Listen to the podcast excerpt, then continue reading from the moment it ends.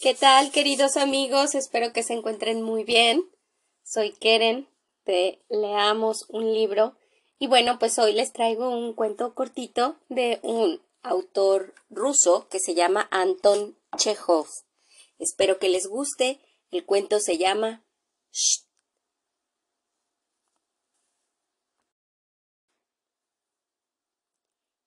Iván Krasnuskin, periodista de no mucha importancia, vuelve muy tarde a su hogar, con talante desapacible, desaliñado y totalmente absorto. Tiene el aspecto de alguien a quien se espera para hacer una pesquisa o que medita suicidarse. Da unos paseos por su despacho, se detiene, se despeina de un manotazo y dice con tono de Laertes, disponiéndose a vengar a su hermana. Estás molido, totalmente agotado. Te entregas a la melancolía y a pesar de todo enciérrate en tu despacho y escribe. ¿Esto se llama vida? ¿Por qué no ha descrito nadie la disonancia dolorosa que se produce en el alma de un escritor que está triste y debe hacer reír a la gente?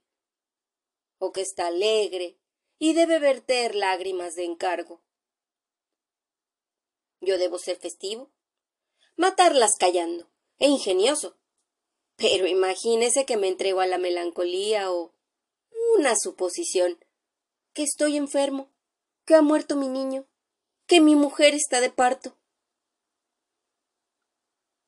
Dice todo esto agitando los brazos y moviendo los ojos desesperadamente.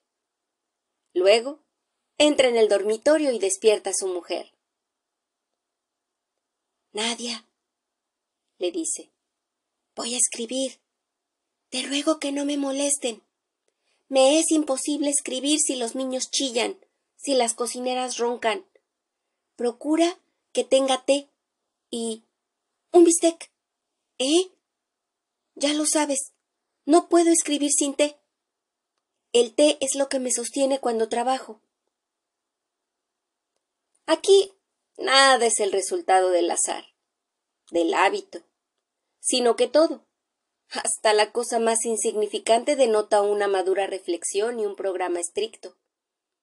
Unos pequeños bustos y retratos de grandes escritores, una montaña de borradores, un volumen de Belinsky con una página doblada, una página de periódico plegada negligentemente pero de manera que se ve un pasaje encuadrado en lápiz azul y al margen con grandes letras la palabra vil. También hay una docena de lápices, con la punta recién sacada y unos cortaplumas, con plumas nuevas. Para que causas externas y accidentes del género de una pluma que se rompe no puedan interrumpir. Ni siquiera un segundo. El libre impulso creador.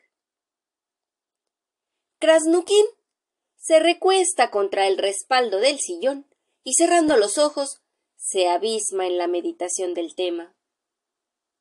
Oye a su mujer que anda arrastrando las zapatillas y parte unas astillas para calentar el samovar.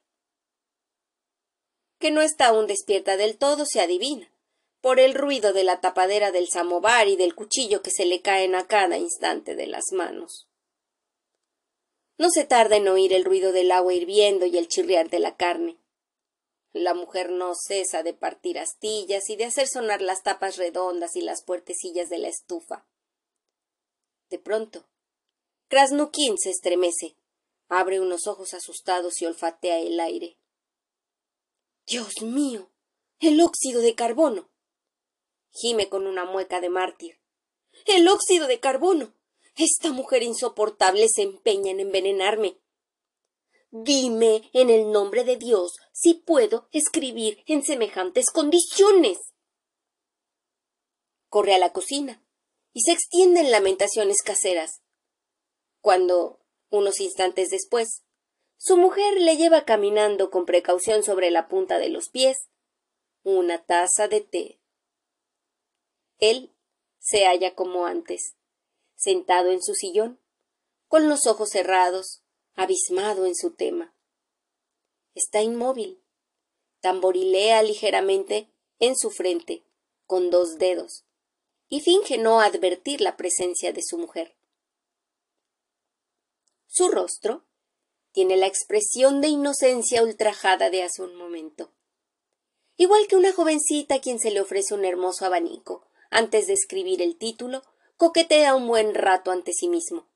Se pavonea, hace carantoñas, se aprieta las sienes o bien se crispa y mete los pies bajo el sillón, como si se sintiese mal, o entrecierra los ojos con aire lánguido como un gato tumbado sobre un sofá. Por último, y no sin vacilaciones, adelanta la mano hacia el tintero y como quien firma una sentencia de muerte escribe el título. Mamá. agua. grita la voz de su hijo. Shh. dice la madre. Papá escribe. Shh.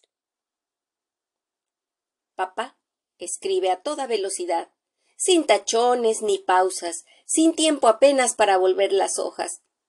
Los bustos y los retratos de los escritores famosos contemplan el correr de su pluma, inmóviles, y parecen pensar. Muy bien, amigo mío, ¡qué marcha! ¡Shh! Rasguea la pluma. ¡Shh! Dicen los escritores cuando un rodillazo los sobresalta al mismo tiempo que la mesa.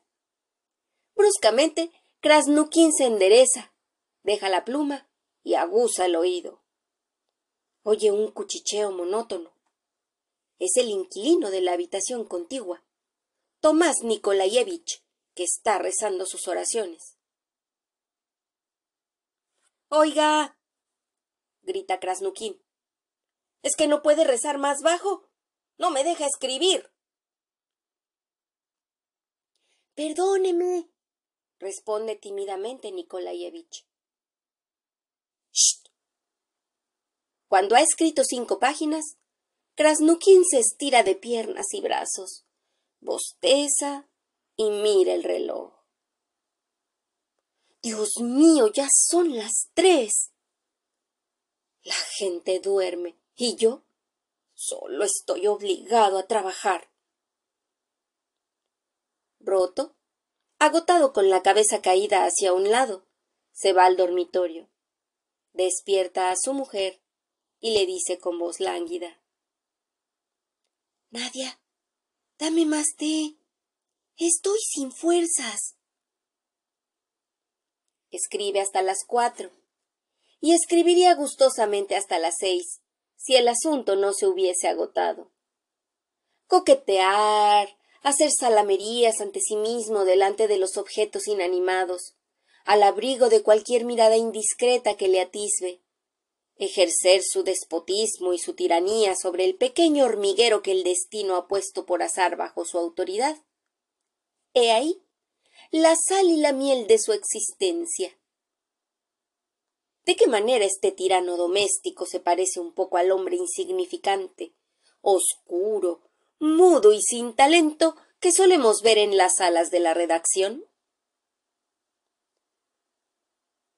Estoy tan agotado que me costará trabajo dormirme, dijo al acostarse. Nuestro trabajo, un trabajo maldito, ingrato, un trabajo de forzado. Agota menos el cuerpo que el alma. Debería tomar bromuro. Ay, Dios es testigo de que si no fuera por mi familia dejaría este trabajo. Escribir de encargo, esto es horrible. Duerme hasta las doce o la una, con un sueño profundo y tranquilo. Ay, cuánto más dormiría aún. Qué hermosos sueños tendría. Cómo florecería si fuese un escritor o un editorialista famoso o al menos un editor conocido. Ha escrito toda la noche. Cuchichea a su mujer con gesto apurado. Nadie se atreve a hablar, ni andar, ni hacer el menor ruido. Su sueño Es una cosa sagrada que costaría caro profanar. Se oye a través de la casa.